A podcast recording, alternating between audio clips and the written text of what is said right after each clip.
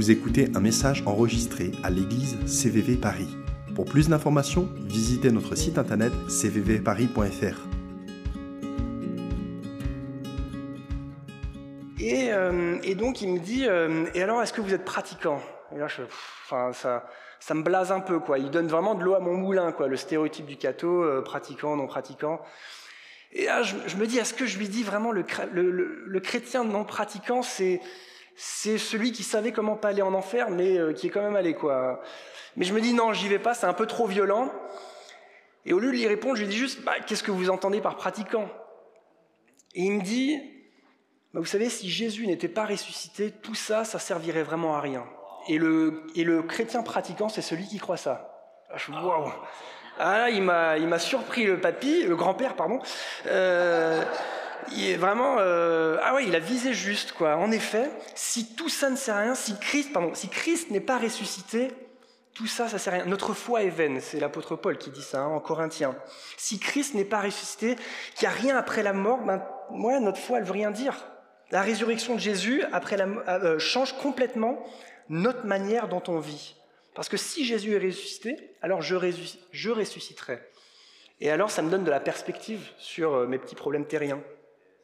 Et alors, grand-père, on continue quand même un peu d'échanger, et à la fin, il, me pointe sa canne comme ça vers moi, et euh, c'est pas trop agréable d'ailleurs quand on vous pointe une canne, ça fait un peu pistolet, mais euh, il pointe sa canne, et alors qu'il m'avait surpris, j'étais encore un peu dans mes, dans mes, dans mes a priori, euh, dans mes clichés, quoi. Donc je me dis, il va me dire un truc sur les élections, genre, Ah, il faut voter à droite, la morale de ce- d'aujourd'hui, euh, c'est plus que c'était, il m'a un truc comme ça, quoi.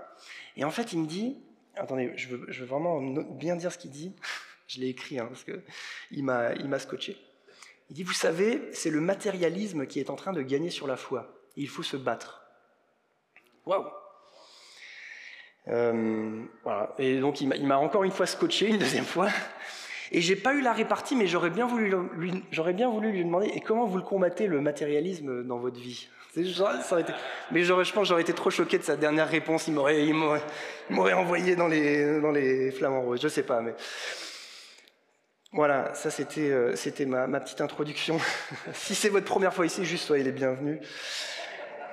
C'est le culte de Pâques. On va parler de Jésus qui est ressuscité. Et euh, c'est une trop bonne nouvelle. On est aussi dans une série sur euh, être des disciples. Vous savez, c'est un peu comme les séries télévisées. Les séries télévisées, vous avez toujours euh, l'histoire de l'épisode et puis euh, l'histoire de, la série enfilée. Quoi. Vous voyez ce que je veux dire? Avec notre femme, on regarde Scandale. Bon, c'est pas une série incroyable, mais bon, on regarde quand même. Et euh, il y a sept saisons, c'est incroyable. C'est beaucoup trop. Et donc il y a toujours l'histoire de l'épisode, mais en, toile de fond, il y a toujours l'histoire de la série. Bon ben voilà, vous l'avez compris, Pâques, c'est l'épisode, Disciples en mouvement, c'est la série. ok? Alors, on va lire un, passage un peu long, mais c'est pas grave, ça se lit assez bien. Et euh, en fait, cette semaine, j'étais malade, donc j'ai pas pu faire de vidéoprojection. Et ma voix, elle est un peu euh, bizarre, mais bon, voilà. Donc, sortez vos Bibles, voilà, euh, ou allumez vos téléphones, ou juste écoutez. Je vais vous lire ça de ma plus belle voix. Ah oui, il y a un titre à ma prédication, c'est Le disciple met tous ses œufs dans le même panier. Luc 24, versets 13 à 32.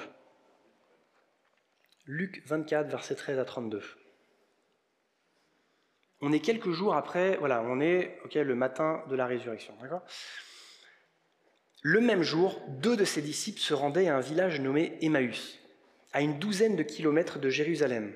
Ils s'entretenaient de tous ces événements. Pendant qu'ils échangeaient ainsi leurs propos et leurs réflexions, Jésus lui-même s'approcha d'eux et les accompagna, les accompagna. Mais leurs yeux étaient incapables de le reconnaître. Il leur dit De quoi discutez-vous en marchant? Ils s'arrêtèrent, l'air attristé. L'un d'eux, nommé Cléopas, lui répondit Es-tu le seul parmi ceux qui séjournent à Jérusalem qui ne sachent pas ce qui s'est passé ces jours-ci? Quoi donc? leur demanda-t-il. Ce qui est arrivé à Jésus de Nazareth, c'était un prophète qui agissait et parlait avec puissance devant Dieu et devant tout le peuple. Nos chefs des prêtres et nos dirigeants l'ont livré aux Romains pour le faire condamner à mort et clouer sur une croix. Nous avions espéré qu'il était celui qui devait délivrer Israël, mais hélas, voilà déjà trois jours que tout cela est arrivé. Alors il est vrai que quelques femmes de notre groupe nous ont fort étonnés.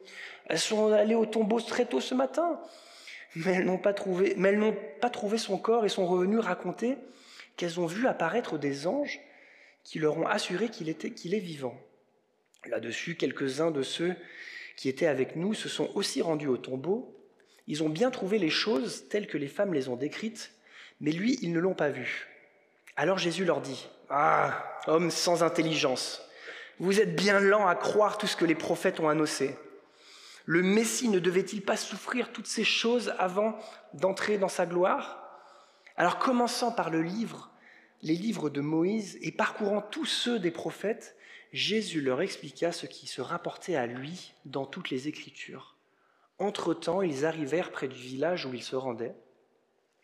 Jésus sembla vouloir continuer sa route, mais ils le retinrent avec une vive insistance en disant ⁇ Reste donc avec nous, tu vois, le jour baisse et le soir approche. ⁇ Alors il entra dans la maison pour rester avec eux, il se mit à table avec eux, prit le pain, et après avoir prononcé la prière de bénédiction, il partagea et leur donna, et le leur donna.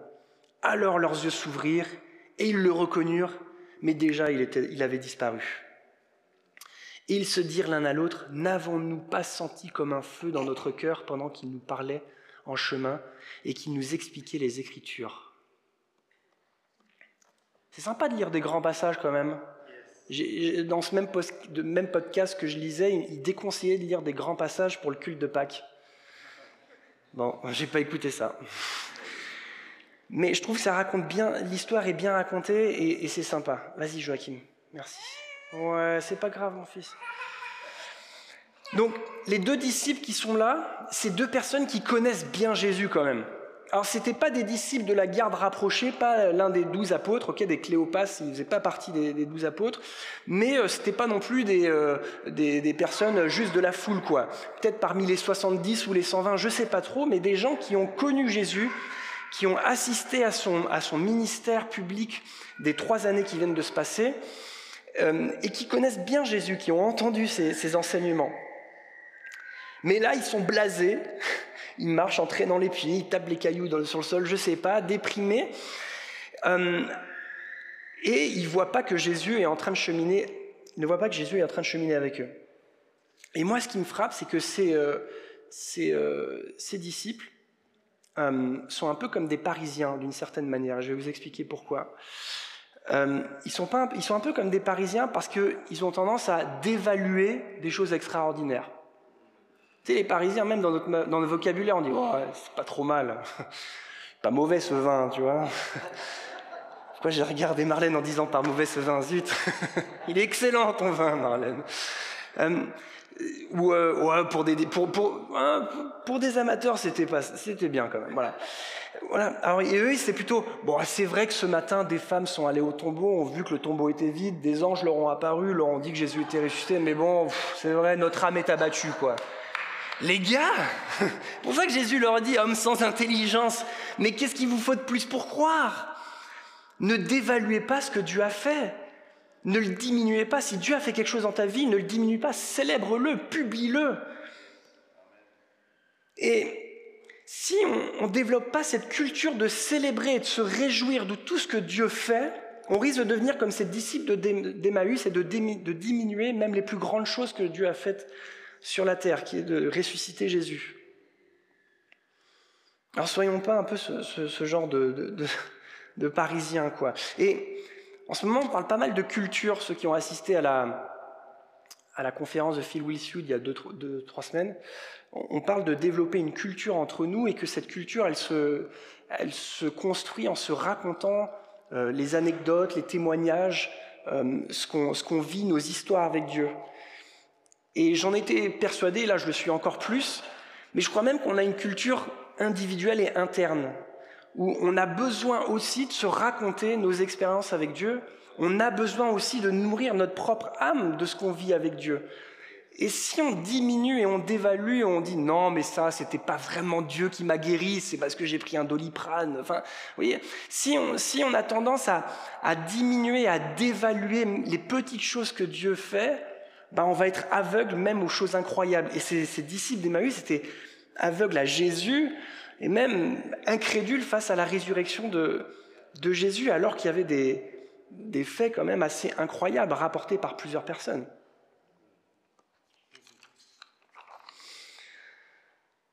Alors, une deuxième, un deuxième truc, je pense pourquoi ils sont un peu parisiens, ces disciples d'Emmaüs, c'est que c'est au moment du repas, autour du pain, du vin et du fromage, qu'ils ont reconnu euh, Jésus. Oui, Michel. Oui. Oui. N'était pas recevable, euh, vraiment. Oui. Ouais. Hmm. C'est vrai. Et c'est pour ça même qu'il raconte, et certains d'entre nous sont allés au tombeau pour vérifier ce qu'elles avaient dit, peut-être parce qu'ils n'avaient pas confiance dans ce qu'elles avaient dit. Donc ils avaient non seulement le témoignage des femmes qui était irrecevable, alors c'était plutôt dans le cadre juridique, quoi, hein, mais ok, peut-être que euh, là euh, on pouvait, on pouvait dire hmm, c'est un peu bizarre, on va aller vérifier nous-mêmes. Hein. Nous on est plus sûr, on a des. Enfin bon, on va pas aller plus loin. Euh, donc, voilà, deuxième raison qui sont un peu parisiens, c'est que c'est autour du repas. Ah, mon téléphone allumé, c'est pas bien ça. C'est autour du repas qu'ils reconnaissent Jésus. C'est quand, même, quand même dingue. Euh, Jérusalem-Emmaüs, c'est 12 km. Donc euh, voilà, euh, sur une base de 3 km par heure, vous êtes sur 4 heures de marche, sans les pauses. Donc ils marchent à peu près toute la, enfin voilà, une bonne partie de la journée ensemble. Et pendant toute cette journée, Jésus prend tous les livres de l'Ancien Testament et leur montre comment ça pointe à lui. Qui aurait voulu être là à ce moment-là? Franchement, c'est pas incroyable. Surtout quand on prêche dans l'Ancien Testament, on a toujours envie de dire Waouh, regardez comment ça pointe à Jésus. Ben, Jésus, là, il l'a fait avec tout l'Ancien Testament pendant toute la rando. Et les gars, euh, bon, alors oui, ils avaient un échauffement, c'est vrai. Apparemment, ça avait, ça remuait dans leur cœur quand même. J'espère au moins quand même. Mais même là, ils n'ont pas, pas reconnu Jésus. Et j'ouvre une parenthèse. Mais je crois que certains ici, vous avez peut-être suffisamment entendu parler de Jésus sur un plan intellectuel. Alors je ne remets pas en cause ce que Jésus a fait. Hein. Bravo, merci Jésus hein, d'avoir euh, expliqué aux disciples d'Emmaüs. Ça, il n'y a, pas de problème. Mais, je, pense que quand même certains, on, vous a suffisamment argumenté, donné, toutes les bonnes raisons. Euh, on, vous a un peu comme... Euh, ou des chrétiens même, vous êtes peut-être trop sur le plan intellectuel avec Dieu. Vous êtes à lire des trucs, à écouter plein de prédications, etc.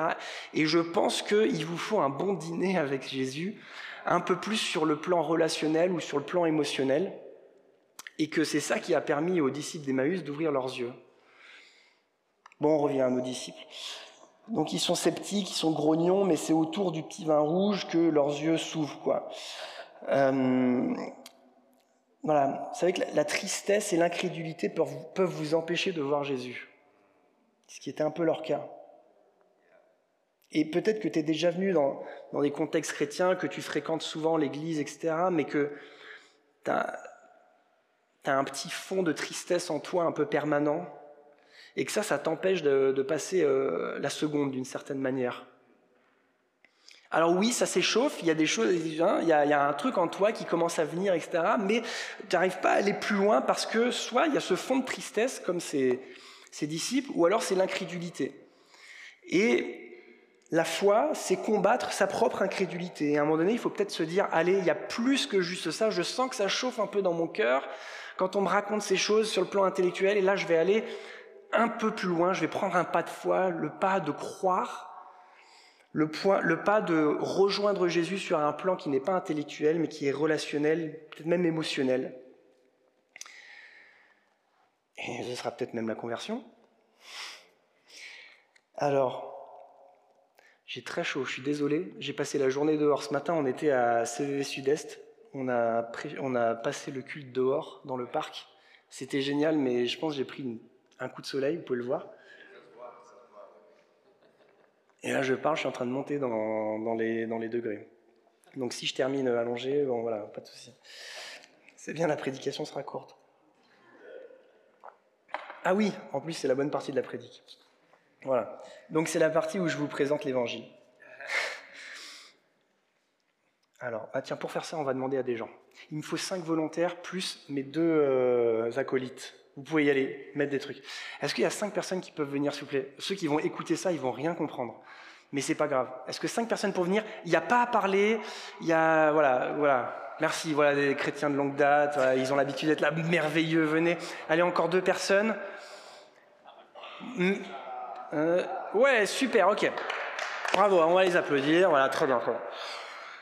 Euh, alors, nos, deux, chefs sont en train d'installer deux pancartes. Est-ce que vous voyez celle qui est là-bas? Absolument bon. Fondamentalement bon, merci. J'en perds mon français. Et euh, Placide est en train d'installer une deuxième pancarte où il y a marqué fondamentalement mauvais. Donc, je veux que vous choisissez une personne qui va être représentée par Benji, qui est vraiment fondamentalement mauvaise. Ça n'a rien contre lui, d'accord? Lui, c'est juste pour le, positionner et je prends lui parce que je sais qu'il est capable de l'encaisser. Donc, donnez-moi la personne qui, pour vous, est la, la pire. Ne prenez pas ni Macron ni Le Pen, s'il vous plaît. On me l'a fait ce matin. Euh, non, d'accord D'ailleurs, quand je suis allé à l'imprimerie, on m'a demandé si c'était pour les élections, les affiches. J'ai dit non, il n'y aurait pas eu de fondamentalement bon euh, dans, dans l'affaire. Mais voilà, allez, je vous écoute. Qui Hitler, c'était la même ce matin. Moi, j'avais Poutine en tête, mais on n'a pas osé, c'est un peu trop. Voilà. Donc, attends, donc Hitler, on va le poser. Il faut le voir comme un spectre, ce truc, ok? Donc, Hitler, t'es vraiment quasiment sous la fiche fondamentalement mauvais, ok? Voilà. Merci. Euh, Emma, fondamentalement bon. Est-ce que vous pouvez me donner quelqu'un quand vous pensez de voilà fondamentalement bon? Emma, ah ça c'est pas mal ça. Mère Teresa, j'aime bien. Allez, c'est parti. Mère Teresa. Alors, Mère Teresa, je vais quand même pas te mettre sous le panneau parce que, enfin, je crois que quand même à un moment donné ou deux, elle s'est mise en colère. Elle a peut-être un tout petit peu galéré des fois, enfin, sur certains points. Maintenant, la majorité de sa vie a été clean et bien, tu vois, mais voilà, quand même pas jusqu'au bout, d'accord? Voilà, ça va là? Super. Maintenant, les trois autres, on va pas prendre, euh, voilà, un peu dans le spectre, on va prendre des gens euh, au hasard, euh, pas du tout clivants, quoi. Je sais pas, Eric Zemmour, non, je rigole. Mais d'autres, voilà, qui est-ce qu'on peut prendre et les mettre sur le spectre? Clinton? Hillary. Hillary Clinton, ok, Hillary Clinton. Hillary, hello ça tombe bien. Alors, alors dites-moi, allez, euh, hein, on est comme aux arènes euh, un peu par là, j'écoute. Ah non, on reste là, ok. Il y a d'autres qui disent quoi Ah, ça va un peu par là quand même. Ah, ok, on s'arrête là. Ok, Hilary, t'es là. Quand même un chouille plus du côté bon, apparemment. Allez, une deuxième personne, s'il vous plaît. Pardon? Ah, William Booth. Oh, punaise, il envoie du lourd. Bah, vous le connaissez ou pas? Ok. Ouais, oui, non, pas personnellement, on est d'accord. Euh, donc, alors dites-moi, euh, plutôt dans, quel sens? Ouais, on va plutôt par là. On va, on va jusqu'à Mère Teresa, on s'arrête avant ou? Ah, ah c'est du même acabit, quoi. Hein. on, les met ensemble, ils sont mariés? Faut qu'on revoie la théologie euh, catholique ensemble? Bah, ça tombe bien. Ah oui, eux sont mariés, j'avais pas compris. Ouais. Une dernière personne, s'il vous plaît. Picasso. Très intéressant. Ouh là là. Attends, on va commencer du milieu parce que sinon, euh, c'est. Ben, on, commence à regarder ton, par où tu nous mènes, euh, Marlène. Ah, c'est toi qui as lancé Picasso, il faut que tu nous dises une direction. Fondamentalement mauvais. Enfin, un peu par là, Picasso. Ok, Picasso encore. Non.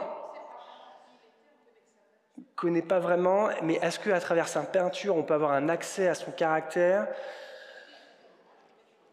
Ok, on s'arrête là? Toi, tu dirais plus, mais là, on s'arrête. Ah, il y en a d'autres qui disent par là un peu quand même. Ok, Picasso, pas plus loin. Bon, on aime quand même ta peinture Picasso.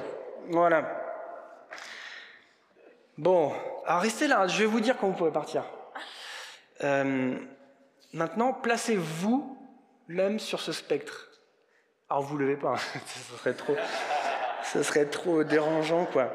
Non, mais sérieusement, placez-vous même sur ce spectre et la dernière question que j'ai envie de vous poser, c'est où est-ce que je place ça? Alors attendez, pour les, pour les quelques personnes qui sont là, il faut que je vous le montre quand même, parce que, ok Du coup, ce sera dans l'autre sens, mais voilà. Alors, où est-ce que je place ça? Ah, même jeu, allez, montrez-moi par vos doigts par où est-ce que je vais.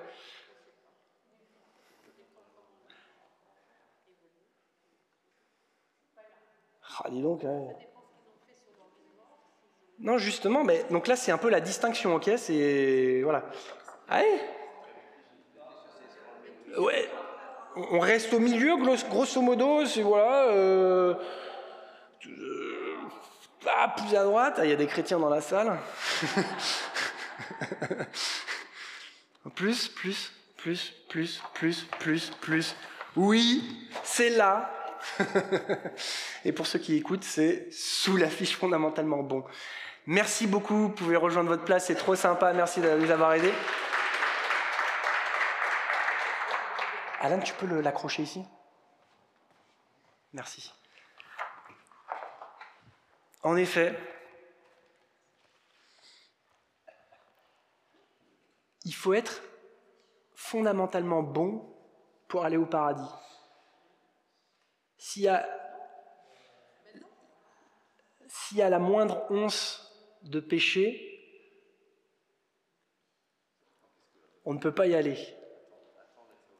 C'est Jésus. ah punaise, il faut parler plus vite, sinon on se fait reprendre. C'est tous ont péché et sont privés de la gloire de Dieu. Tout le monde a péché et est privé de la gloire de Dieu. Même si vous n'avez péché qu'une fois dans votre vie, vous êtes privé de la gloire de Dieu. Et c'est pour ça qu'il faut Jésus et son sacrifice. C'est pour ça qu'il nous faut absolument la mort de Jésus qui prend notre faute et qui nous rend fondamentalement bons. C'est le sacrifice de Jésus qui nous rend fondamentalement bons et qui nous permet donc d'aller au paradis. Et même si vous étiez la pire personne sur ce spectre, si comme tu l'as dit à la fin de votre vie, vous avez donné votre vie à Jésus, vous avez reconnu Jésus comme votre sauveur, et alors, vous crantez et vous allez à la case fondamentalement bon. Ça va, Marise? Alors, quand on est chrétien, on a l'habitude de dire que c'est le sacrifice de Jésus qui nous sauve de nos péchés. Et, je suis tout à fait d'accord avec, avec, ça. Mais est-ce que vous savez que c'est autant la résurrection de Jésus qui nous permet d'être libérés de nos péchés que son sacrifice? 1 Corinthiens 15, verset 17. Si Christ n'est pas ressuscité, vous êtes encore sous le poids de vos péchés. Il fallait non seulement qu'il meure à notre place, mais qu'il ressuscite également. Et c'est pour ça que c'est un grand jour de joie aujourd'hui. Sans résurrection, pas de salut. Quand j'avais 15 euh, ans, j'étais un ado euh, chrétien rebelle. Mais vous savez, les chrétiens rebelles, c'est quand même un, concept. Donc à l'époque, je m'en souviens, il y avait cette loi qui était passée sur l'interdiction de porter des signes ostensibles ou ostentatoires, je ne sais plus comment on disait, euh, de, foi, euh, à l'école notamment. moi, j'étais, voilà, il fallait bien que ma rébellion se mette quelque part parce que j'étais un chrétien. Et donc je me suis dit, ah, je m'en fous, je vais mettre une croix. Voilà, à l'école et je vais la mettre visible. Donc je discute avec ma mère, maman, est-ce que je mets une croix euh, avec un Jésus? Est-ce que je mets une croix sans Jésus? Ou est-ce que je mets une croix huguenote? Il euh, faut être protestant pour savoir ce que c'est une croix huguenote, on pourra en parler après si vous voulez. Euh, donc elle aurait pu me dire, bah, mon chéri, on est protestant de père en fils, tu prendras une croix, une croix huguenote. Mais on n'a pas fait ça, on a eu une discussion. surtout sur est-ce qu'on prend une croix avec Jésus sur la croix ou est-ce qu'on prend une croix sans Jésus?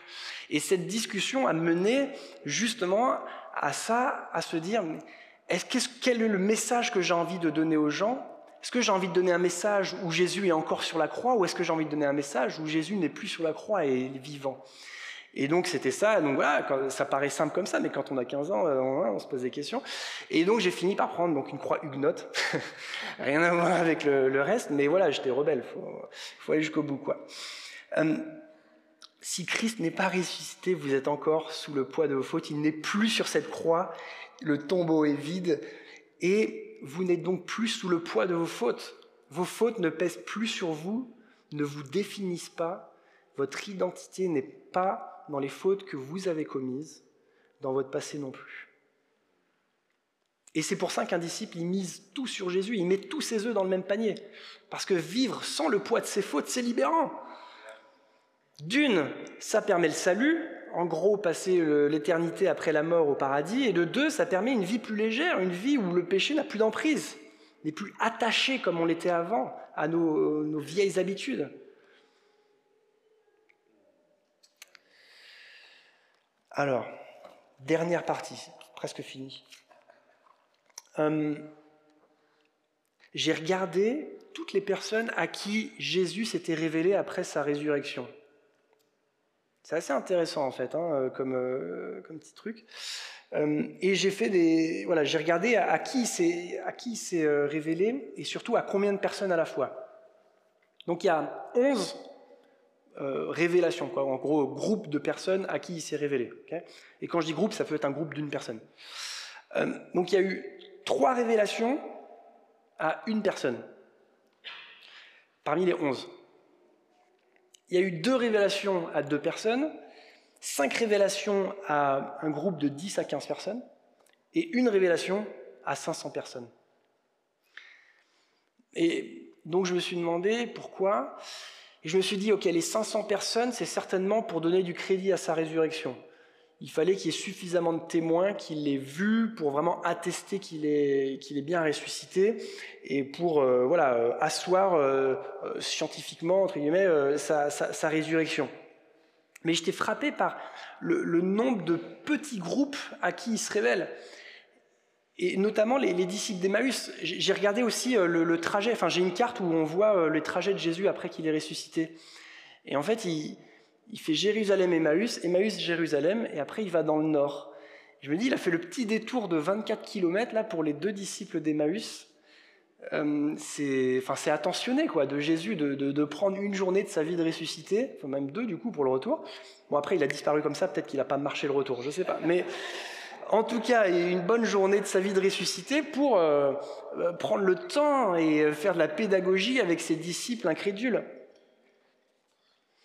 Mais qu'est-ce que ça nous indique aussi? Ça nous indique que la stratégie de Jésus pour toucher le monde, je pense, c'est principalement le petit groupe. Et que si nous, en tant qu'Église, notre but et euh, les endroits où on évolue, c'est seulement le grand groupe, on rate quelque chose. Et, donc là, on, est dans cette série du disciple et on va rentrer aussi dans des, plus des techniques et comment on fait pour être des disciples de Jésus, dans quel environnement. Mais déjà, une clé qu'on a, c'est le petit groupe.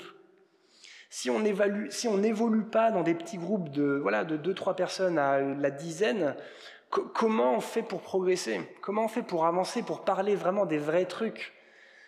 Euh, Et moi, euh, j'ai j'ai évolué dans plusieurs petits groupes comme ça. Il y a plusieurs euh, formules ou outils qui peuvent exister. Il n'y a pas la formule magique, mais je, vous recommande, soyez dans des petits groupes, ayez des vraies discussions avec des gens pour, bah, pour grandir, pour être dans cette vie de disciple. Alors, je lisais un sondage qui est sorti euh, le 24 septembre 2021, il n'y a pas si longtemps que ça, euh, et il dit que désormais en France, il y a plus d'incroyants que de croyants. C'est la première fois depuis longtemps. Enfin, la première fois. 51%, personnes, 51 de personnes ne croient pas en Dieu, quel que soit le Dieu, hein, contre du coup 49. Et bon, c'est super intéressant parce que bon, j'ai un petit peu quand même, euh, je me suis un peu moqué des Parisiens. Bon, je suis aussi parisien, mais euh, apparemment à Paris, il y a plus de croyants. On est plutôt à 60% de croyants à Paris. Euh, voilà, que, que en campagne. Oh zut, faudra enlever ça. Euh, donc, autre fait du sondage, apparemment, le lieu du travail, c'est l'un des endroits où on parle le moins de Dieu. Il n'y a que 18 personnes, 18% pardon, de personnes qui déclarent parler de temps en temps d'un sujet lié à la religion. Seulement. Alors moi j'ai envie de dire, est-ce que ça vous dit qu'on inverse la tendance? Est-ce que ça vous dit qu'on fasse remonter un peu les stats et que dans le lieu du travail, en fait, on parle de Dieu Et je, nous mets un peu au défi parce que le lieu du travail, c'est un lieu où on passe beaucoup de temps, où on développe des, quand même des relations avec des gens, et je comprends que c'est délicat, mais euh, je veux nous mettre au défi. Parce qu'en fait, même dans le lieu du travail, il y a des gens qui sont réceptifs, et plus réceptifs qu'on ne le pense. Et j'ai un témoignage à ce sujet. Euh, il y a une semaine, j'ai eu un entretien avec euh, mon chef euh, pour discuter de mon embauche après mon stage. Je suis en stage. Et donc ce chef, il va bientôt partir, donc il voulait rapidement s'occuper de tous les dossiers qui restaient. Et donc mon embauche, c'était l'une d'entre elles, même si c'est dans six mois. Et donc il m'a dit, voilà Adrien, il faut qu'on discute négociation salaire pas de souci. Moi, j'appelle tous mes potes. Comment on fait pour négocier un salaire? Avant, j'étais prof, euh, c'était des grilles. Maintenant, on fait comment? Bon, voilà, ça c'est le côté salaire. Mais je me suis dit, oh là là, faut pas que je laisse passer cette occasion. En plus, il part, donc il n'y a pas trop d'enjeux. J'ai vraiment pris le truc le plus simple à faire, J'ai pris euh, le chef qui part. Et je me suis dit, en plus, on va être dans son bureau. Je sais que la porte sera fermée parce que ce sera une discussion, euh, voilà, un peu privé. Donc s'il y a un moment donné où je dois lui toucher un mot euh, sur Jésus, c'est ce moment donné-là. Alors il savait que j'étais chrétien, on avait déjà échangé, mais plus en mode euh, les différences entre catholiques et protestants. Vous savez, c'est en général le premier degré de la, discussion. Mais là, je me suis dit, il faut vraiment aller à un autre level. Et surtout, j'avais repéré qu'il avait des petits appareils auditifs qu'il n'avait pas la dernière fois que j'étais venu. Donc je me suis dit, allez, Banco, je prie pour ses oreilles pendant cet entretien. Donc je peux vous dire, j'avais plus les chocottes du moment où on allait prier que du moment où j'allais lui dire Waouh, moi, il me faut tant d'argent. quoi. Euh, j'ai au moins euh, préparé euh, ce discours-là plus que, que l'autre. quoi. donc on fait notre discussion salariale, qui d'ailleurs se passe super bien. Il me propose la fourchette haute que je dis, donc waouh, trop bien. Et après, je lui dis bah, écoute, Laurent, j'ai vu que tu as des appareils auditifs que tu n'avais pas la dernière fois. Et comme tu le sais, je suis chrétien. Et Dieu, enfin Jésus, nous a donné un mandat, nous aux chrétiens, de pouvoir prier pour les malades. Et est-ce que tu voudrais bien que je prie pour tes oreilles maintenant? Et il me dit, euh, Adrien, ça me touche beaucoup, mais tu sais, c'est rien ça, c'est, c'est, rien dans ma vie, c'est pas un problème. Je lui dis, bon, bah alors, quels sont tes problèmes et pourquoi est-ce que tu veux qu'on prie? C'est pas les oreilles, on peut faire un autre truc. Hein euh, et il me dit, bah voilà, là je change de travail et moi ce que je veux vraiment c'est être épanoui et que ça se passe bien dans mon, prochain travail. Je dis, bah ok, bah, je peux prier pour ça si tu veux. Il dit, ok. Donc euh, je, lui dis, je lui dis maintenant, hein, je vais pas le faire, ok, maintenant je vais fermer les yeux, je prie. et là je prie, et donc tu sais, envoies ta prière prédication, tu sais, celle où tu racontes tout l'évangile dedans. Merci Seigneur parce que tu es venu sur la terre, tu t'es donné en sacrifice, et le troisième jour tu es ressuscité pour nos enfants. Tu envoies tout ce que tu peux, tout ce que tu n'as pas dit dans la, dans la discussion, tu le dis dans la prière. Et j'ai quand même aussi prié pour ses oreilles. Euh, mais c'était vraiment une prière, euh, je pense pour lui, c'était du coup une prière d'envoi pour son prochain job, et, je pense qu'il s'est senti, ben ouais, je pense envoyé pour son prochain job, et, peut-être motivé, boosté, je sais pas. Alors pour ses oreilles, je sais pas, il porte encore ses appareils auditifs, peut-être qu'il entend super super bien maintenant, je sais pas, mais, euh, voilà, je l'ai fait. Et, il était honoré alors, ok, il était un peu de culture et de tradition catholique, donc c'était pas de nulle part, mais quand même, euh, pas, le, pas le catho pratiquant comme euh, grand-père. Hein. Euh, donc, n'hésitez pas. Et je dis pas ça pour vous dire, ah, regardez-moi, je suis trop fort, je l'ai fait. Non, j'y suis allé avec beaucoup de crainte, j'ai choisi le, moment, le, enfin, bref.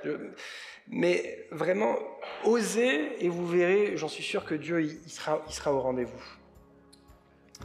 Bah écoutez, je vous laisse, euh, je vous laisse sur cette anecdote et euh, merci. Il est ressuscité. Il est vraiment ressuscité. Vous venez d'écouter un message enregistré à CVV Paris. Pour plus d'informations, visitez notre site internet cvvparis.fr.